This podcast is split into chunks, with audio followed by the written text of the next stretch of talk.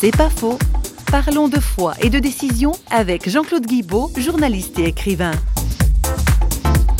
La foi, c'est aussi un engagement. Y a une part décisionnelle.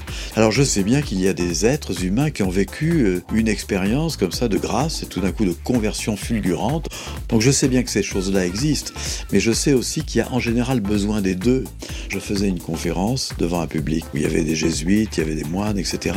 Et j'ai parlé de cet aspect volontaire et décisionnel de la foi. Et à la fin, il y a quelqu'un qui m'attendait, un, un monsieur avec un grand sourire, qui m'a simplement glissé à Vous avez raison de parler du caractère décisionnel de la foi volontaire. Et alors, et pour vous, où en êtes-vous? Autrement dit, il m'avait pris au mot. Mais il avait raison.